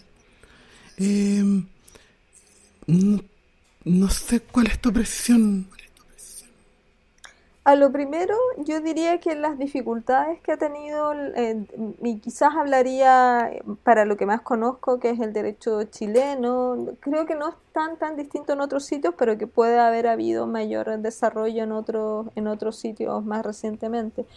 Yo creo que el derecho chileno o el sistema jurídico en términos de sus prácticas y de su enseñanza recién en estas últimas dos décadas ha ido incorporando factores de mayor, mayor em, vinculación con formaciones extrajurídicas, pero que son necesarias para comprender el mundo social, ¿no? que es el objeto de regulación del derecho. El derecho no regula eh, otra cosa que no sean relaciones sociales. Por lo tanto, entender esas relaciones sociales es algo que parece que es estratégico para aplicar adecuadamente las reglas jurídicas, pero que curiosamente no se enseña mucho en las facultades de derecho. Entonces ahí hay un primer problema, ¿no? Hay una especie de ceguera formativa respecto de la manera en la que funciona la sociedad. Y para este tipo de casos se observa que esa ceguera produce entonces problemas epistémicos eh, importantes. ¿no? Em, ahora, ¿cómo se está intentando corregir? De más en más hay discusiones jurídicas sobre qué puntos de conexión deben haber entre lo que se llama en el derecho una verdad normativa o judicial, que es la que es capaz de producir el sistema jurídico, que siempre se dice algo así como, mire, no tiene por qué ser la verdad real, fáctica, ¿no? Mm, claro, esto es verdad, es una verdad que es funcional al sistema, pero de eso no se sigue que sea una verdad absolutamente desconectada de, la evidencia. Entonces yo creo que... Em, esta idea que era como muy tolerante con las brechas, con esa otra verdad real, se ha ido tratando de corregir con una mayor discusión y con una mejor formación hoy día en las escuelas de, derecho. Pero por supuesto estamos en un proceso de transición, ¿no? Y entonces todavía se ven, al mismo tiempo que vemos casos como el de la jueza Rebolledo, ¿no? Una jueza muy formada, joven, etcétera. Estoy refiriendo al caso de Atilio, que reconoció una, una doble... Em, maternidad, ¿no? Eh, con otra concepción, bueno, tenemos también eso coexiste con otras prácticas jurídicas que corresponden a otros momentos formativos, eh, a otros perfiles de, personas que ejercen la administración de, justicia, etc. Y probablemente siempre van a coexistir en algo en eso, esos dos mundos. Ahora, respecto al populismo em, penal, esa es una cuestión bien, bien compleja. Eh, que en algún sentido ha empezado a tener puntos de mayor convergencia también con la agenda feminista, ¿no? Eh, pero yo diría que ahí hay que hacer una serie de distinciones que yo haría al menos para el caso de las agendas feministas, sin ser em, yo misma eh, proclive a un enfoque en la respuesta punitiva como forma de solución de los problemas de violencia de género, porque em, hay mucha evidencia que sugiere que esa respuesta punitiva puede tener más inconvenientes que ventajas desde el punto de vista de eh, cómo tutela los intereses de las propias mujeres. ¿no? Sigo pensando siempre en qué tanto responde el sistema penal a los intereses de protección de las mujeres y bajo esa perspectiva, no solo por cuestiones de garantía em, procesales penales respecto de las personas denunciadas, los varones, sino también y sobre todo, desde mi perspectiva, por, eh, las eh, propias eh, necesidades e intereses que deben ser tutelados de las víctimas, pareciera ser que el sistema procesal penal no es necesariamente la mejor solución y no debiera ser en cualquier caso, en mi opinión, la única. Dicho eso, también creo que hay que decir que hay creo que detenerse un poco eh, cuando uno hace la aseveración tan a la rápida de que la agenda feminista es por definición populismo penal. Porque parece decirse que esta, este reclamo que tienen los movimientos feministas de que eh, se regule por vía de criminalización una serie de hechos, por definición sería algo negativo. ¿Y dónde está mi punto? Que algunos de estos reclamos tienen que ver simplemente con equiparación del tratamiento a la violencia. Es decir, cuando, eh, piénsalo por ejemplo en términos históricos, en la década del 90 no habían eh, reglas que eh, establecieran que la violencia que sufren las mujeres en el plano intrafamiliar era violencia. Entonces, cuando se reclama que eso sea tratado como violencia, como cualquier otra violencia, incluyendo entonces la respuesta penal que está asociada a las otras violencias, lo que se reclama es simplemente equiparación de trato. No, se busca necesariamente una em, escalada punitiva. Con lo que estoy diciendo, que es posible tener una agenda de reclamo de respuesta penal, ¿no? Que no sea populismo punitivo, que sea proporcionada, ¿no? Y al mismo tiempo hay algo complejo en exigirle a las mujeres que abandonen completamente la vía penal, que es como decir, mire, bueno, lo que le pasa a usted no tendría entonces la entidad o la gravedad suficiente para ser tratado como un problema penal porque el problema penal se supone que son los casos más graves de afectación de derechos. Entonces, si uno dijera, las mujeres nunca o las feministas nunca debieran entonces exigir eh, respuesta penal, ¿no? Eh, no estaría justificado, eso equivale hasta cierto punto a decir lo que le pasa a las mujeres no tiene la entidad suficiente como para ser tratado por la vía de un delito penal. yo con eso, como el problema tiene tanta complejidad y tantas dimensiones, yo creo que debe, debe ser em, tratado con cierta prudencia, ¿no? Y, yo diría eh, también de una manera bien, bien eh, abierta a discutir con otros, tanto para ver los problemas que tiene la respuesta penal, ¿no? Como única agenda feminista, como para conceder que en muchos casos los, lo que le pasa a las mujeres no ha estado tratado de una manera equivalente a otras cosas que no me cabe la menor duda que son menos importantes en el sistema jurídico. Es decir, hay hoy día regulación por vía penal de una serie de delitos que son mucho menos gravosos que lo que le ocurre a las mujeres en su integridad física, sexual, etcétera, y que sin embargo nadie discute que tiene aparejado una, una sanción penal. Entonces, en algún tema hay también que equilibrar sistemáticamente esa, esa discusión. Así que yo, yo me con, discutiría caso a caso en realidad no, no adoptaría una posición genérica sobre el problema. Yo más bien me iba como por la legislación feminista con el tema del populismo penal, eh, sino como, mm, no sé, pues, yo creo que el caso más evidente es la guerra contra las drogas. Eh, que se ha dicho, entiendo que la mayor parte de la población penal femenina es por la figura de microtráfico.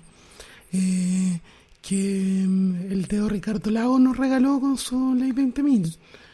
Eh, entonces, y veo a Filipinas eh, hoy día, no sé si tú sigues el caso, pero ellos tienen un presidente que era fiscal nacional, como general en contra de la guerra de las drogas, y están matando gente en la calle. Entonces, nada, un poco por ahí va mi miedo, ¿no? Con, con sí. Ahora lo que, lo que tú dices es bien interesante, ¿ah? ¿no? Como, el, como hay una concentración clara de mujeres privadas de libertad que provienen de los casos de, mm, de la ley 20.000 y cómo eso tiene que ver con ciertos perfiles de género de criminalidad. ¿Por qué razón? Porque no es extraño que esas mujeres estén por el microtráfico porque son en el fondo culturas familiares, ¿no? las, del, las del tráfico. Entonces, ahí hay, hay cuestiones que hay que ver porque muchas mujeres están em, privadas de libertad, imputadas por casos en las que son los maridos, las parejas que guardan, ¿no? Y ellas no necesariamente son partícipes activas de, esa, de esas redes, em, sino porque hay un negocio familiar, ¿no? Eh, Em, en el que se guarda, se trafica en, los lugares en los que ellas están. Entonces, ahí yo diría que eh, hay otro tipo de problemas, pero que también están atravesados por cuestiones de, género que, tienes toda la razón, que hay que, hay que ver. Oye, eh, saliendo a lo penal y tocando un poquito la pata de familia para poder cerrar algún día esta entrevista. Tú dices que, entre otras obligaciones jurídicas, pueden mencionarse los trabajos domésticos, los deberes conyugales, la producción ilimitada de hijos, la lactancia materna y el cuidado de los niños y niñas. ¿Hasta qué grado estas obligaciones están quemadas en el derecho chileno para las mujeres? Bueno, eso es bien, es bien interesante porque, porque uno tiene la sensación, y eso es lo que yo también intento discutir em, eh, aquí, que, que, el avance también de, de, estos movimientos de mayor concienciación de género em, se traduce necesariamente en una especie de relajación de las normas que le imponían estos deberes a las mujeres como roles de género en el plano de la familia. Y yo lo que quiero sugerir es que eso no es verdad y que lo único que ha pasado es que básicamente los argumentos que se utilizan para justificar esos roles de género que antes eran claramente conservadores, no era lo que las mujeres tenían que hacer porque eran mujeres y nadie se esforzaba en proporcionar otro tipo de argumento y eso convencía, hoy día lo que ocurre es que hay otro tipo de, justificaciones que provienen incluso de normas de derechos humanos, como, como las normas del principio del interés superior del niño, que lo que eh, han hecho en la práctica es reciclar esto que yo tomando en la expresión de una filósofa eh, francesa, em, eh, suelo denominar ideología de la maternidad, ¿no? Estas expectativas sociales que terminan siendo juridificadas sobre las mujeres actuales, que no solo tienen que ser buenas profesionales ¿no? y insertarse en el mundo del trabajo, sino que deben seguir siendo buenas madres, con un concepto además de maternidad que se ha vuelto más exigente, ¿no? porque antes se podía ser buena madre más o menos cuidando, hoy día hay que eh, alimentarse bien, cuidar, eh, contener, ser psicóloga, ser amiga, etcétera, etcétera, etcétera, ¿no? Em, y esto además en un marco temporal mucho más largo, ¿no? Desde el proceso de gestación hasta incluso con, con, hijos que son bastante mayores porque se independizan tardíamente, ¿no? Eh, entonces las exigencias de cuidado, esa normatividad del cuidado que está eh, vinculada a esta idea de la maternidad, em, que es además social, ¿no? Hoy día está juridificada a través de estas nuevas reglas que son las que me interesan. Y esto es bien, ya que me preguntas por el caso chileno, es bien elocuente también en el caso chileno. Hace, yo creo, el año pasado se dicta una ley de protección de la maternidad, de la lactancia, maternidad, etcétera, que pasó un poco desapercibida. Es una ley que se dictó, entre otras cosas, para tratar de responder al problema que habían denunciado varias mujeres que querían amamentar en sitios públicos y eran expulsadas de restaurantes, etcétera, ¿no? O la ley se hace cargo de algo de esto y establece un derecho de la mujer a no ser eh, entonces em, eh, obstaculizada en el ejercicio de, este, de esta facultad de, de, amamantar. Pero en el marco de todo eso eh, se terminan diciendo también otras cosas, ¿no? Como que, como que la mujer no tiene derecho, por ejemplo, a dar su leche materna a un hijo eh, distinto del hijo biológico, ¿no? Estas madres ¿no? de pecho que existían cuando yo era niña como una cosa muy cultural, muy natural, que nadie se espantaba, ¿no? Ahora estarían relativamente proscritas en esa ley. El niño tendría derecho y toda la sociedad a esperar que esa madre amamantara. Entonces, bueno, al hilo de garantizarle, cosa con la que yo estoy de acuerdo, a la mujer que quiere amamantar eh, eh, su derecho a hacerlo sin ser, eh, sin ser obstaculizada por, por terceros, también se termina creando una especie de obligación jurídica a amamantar ¿no? y trasladando un mensaje social a través de la norma jurídica en el sentido de que la buena madre es la que amamanta. Si eso le sumas otros dispositivos que por supuesto han resuelto algunos problemas, yo no quiero decir que no, pero que tienen también esta carga simbólica como el postnatal parental, ¿no? que también está, está delineado eh, a, través de la idea del apego y el apego se define como amamantamiento, etcétera, ¿no? Entonces se va reconstruyendo a través de las normas jurídicas un cierto ideal de maternidad que ya no es solo cuide, ¿no? sino que amamante, eventualmente eh, aliméntese bien. Hubo un caso hace algunos años que creo que cito también en ese trabajo respecto de una, de una mujer que dio a luz en que se violaron una serie de reglas de confidencialidad y fue denunciada ante un juzgado de familia porque, porque en, la, eh, en el proceso de atención en el marco del parto eh, ella terminó diciendo que había consumido marihuana y bueno, se la separó de, era una niña, no se la dejó ver por el tribunal, etcétera, unas, unas técnicas de control ligadas a la maternidad Em, que hubieran sido impensables probablemente hace tres décadas, tres, cuatro décadas, ¿no? Eh, y que solo están siendo reflejo de una nueva ideología de la maternidad. Digo impensables, yo recuerdo que mi madre siempre me contaba que nunca mm, me amamantó a mí ni a mi hermana, eh, y lo contaba con una naturalidad que creo que hoy día una mujer no se podría permitir, ¿no?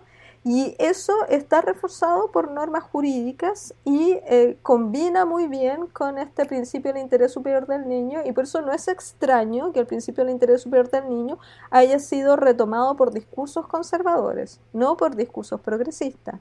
¿no? Y para sostener entonces tesis de eh, la necesidad de tener esta eh, heteronormatividad en el plano de la familia, ¿no? Por eso es que en el caso chileno hemos visto en el último tiempo, y se sigue viendo, que se dice, bueno, es que los niños tienen derecho a tener un padre, una madre, quien, quien, quien, argumenta esto habitualmente se encarga de precisar, como si se pusiera el parche antes de la herida, que no es ¿no? No, no tiene un prejuicio contra las personas homosexuales, ¿no? Dice, no, pueden hacer lo que quieran, etcétera, etcétera. Pero los niños, ¿no? Niños y niñas tienen derecho a tener un padre o una madre. ¿Por qué? Porque tienen un interés superior, ¿no?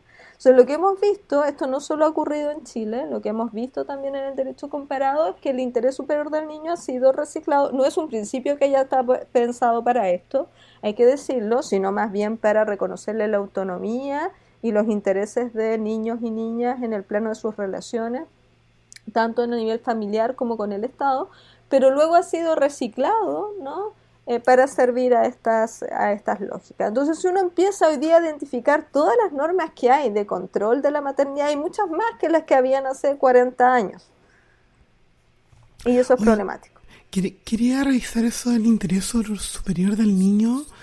Eh, si nos pudieras contar un poco de cómo se utiliza en los casos para mm, que haya visitas con el padre cuando hay violencia y bueno, la mamá se lo tiene que comer porque es por el niño. Exactamente, ese, ese es un caso muy problemático y que da cuenta de cómo el interés superior del niño no y ahí está el problema, ¿no? Y creo que es una mala comprensión del asunto, de nuevo atravesada por preconcepciones de género, porque no hay ningún problema en que el interés superior del niño, que es un principio importante del sistema jurídico, pero un principio más, ¿no? Deba ser armonizado con eh, principios de otro orden eh, como los eh, principios de protección de las mujeres ante los fenómenos de violencia. Pero lo que hacen eh, em, con cierta frecuencia los tribunales es jerarquizar, priorizar esta idea del principio del interés superior del niño y además entendiéndolo de una manera que es muy discutible, ¿no? En los casos en los que tú señalas, ¿no? Entienden que el, el interés del niño sería estar conectado con una figura paterna, no importa si el padre es un maltratador o no, por supuesto, importaría si el padre lo maltrata a él probablemente, pero en los casos en que esto se produce son casos de maltratos más bien enfocados en, en las mujeres, en, las mujeres madres de estos niños. Al contrario, si es maltratador es como más normado, más macho, ¿no? Exactamente. Entonces eh, se dice esto, no, mira, el niño necesita para su buen desarrollo tener una de nuevo, no, la idea de la heteronormatividad ahora juridificada te necesita para tener un, buen desarrollo psicosocial temprano, tener no solo una figura eh, femenina, sino una figura masculina. Si el estar en contacto con esta figura masculina supone una puesta en peligro de las madres, bueno, entonces eh, hay que jerarquizar este, este beneficio del interés, lo que supone en este razonamiento que necesariamente el derecho de esas mujeres y el interés de ser protegidas ante la violencia va, va a ceder, ¿no? Y entonces, claro, muchas veces se flexibilizan las cautelares o el régimen de cuidados y se pone en peligro a las mujeres con este tipo de, razonamiento. Y en realidad nada impediría que uno dijera, bueno, eh, y se preguntara hasta qué punto un contacto con un varón maltratador podría satisfacer, incluso si uno tuviera o suscribiera la tesis, que es discutible en sí misma, de si para un buen desarrollo psicosocial uno requiere en realidad estar en contacto con una figura paterna masculina y con una materna femenina. Pero incluso si uno se hiciera el ejercicio de seguir esa premisa, podría preguntarse si entonces es cualquier figura paterna. De nuevo nos lleva al problema de los cuerpos. ¿Basta entonces un cuerpo masculino para que eso funcione así? ¿O yo requiero algún tipo de comportamiento ético jurídico, en este caso un comportamiento mínimo de respeto a las personas que obviamente es reñido con eh, el perfil de personas maltratadoras? Claro, y ese comportamiento ético también pasa como por el filtro de género, eh, como estaba tratando de imaginarme el caso inverso, claro, si el papá es maltratador, bueno, igual es una buena imagen de machito, pero si la mamá eh, se prostituye, eh, no, pues, ¿cachai? Me imagino que los tribunales no van a ser tan generosos con esa imagen femenina porque no es la correcta. Así es, así es, efectivamente. Oye, eh, Estoy mirando eh, la parte de tu conclusión donde dices que eh, para el sistema jurídico los cuerpos masculinos y femeninos se vuelven un binomio antinómico, me encantó el término. Eh, como sexismo posicional, pero es como más matemático, más orientado a los chicos de Ochef. Em, que tiene su base, este binomio antinómico, en la familia y resulta irradiado al resto del sistema. Eh, bueno, eso es lo que hemos estado conversando, ¿no? Cómo se irradia el sistema. Pero mm, eh, tú hablas de que esto se da en un doble desposeimiento. ¿Podrías como elaborar un poco ese concepto para ir cerrando? Claro, lo que pasa es que lo que yo termino sosteniendo es básicamente que, mm, lo que significa ser una mujer es, eh, desde el punto de vista social, construido por oposición, como tú ya advertías, a lo que significa ser un varón, y es el varón, en el fondo, la figura del sujeto de derecho en el sistema jurídico social. Entonces, una mujer es alguien que no es un varón, es tratado como, como algo menos que un sujeto de derecho y el doble desposeimiento se produce también en esas, esas relaciones en que hay otros sujetos que luego son comparados con las mujeres que son tratados también como mujeres, ¿no? Entonces hay una, una comparación que en algún sentido es mediada por esta, por esta oposición, como tú dices, de, de los sexos Em, en los que no es simplemente una oposición, sino una, una jerarquización. ¿no? Y entonces es esta la operación, que es una operación em, de significados sociales, la que produce eh, nuestras comprensiones sobre esos cuerpos y no hay nada eh, dentro de esos cuerpos que nos lleve necesariamente a esa, a esa comprensión. Por lo tanto, es más bien una operación social en la que yo estoy mm, describiendo. ¿Y por qué me importa tanto la familia?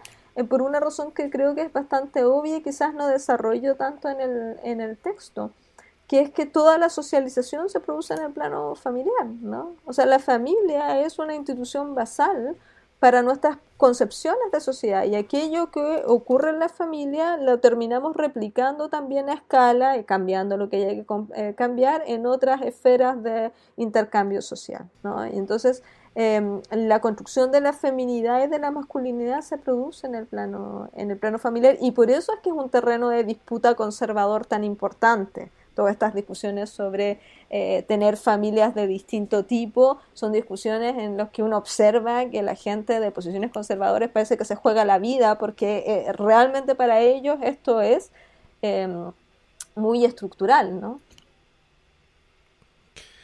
Oye, oye, Yanira, yo estoy contenta ya como con el con el paper, pero te he escuchado tantas cosas de la nueva constitución que me gustaría darte como un último espacio post-paper por si quieres agregar como qué es lo que queda eh, o cosas que te gustaría a ti hacer, eh, poner ahí.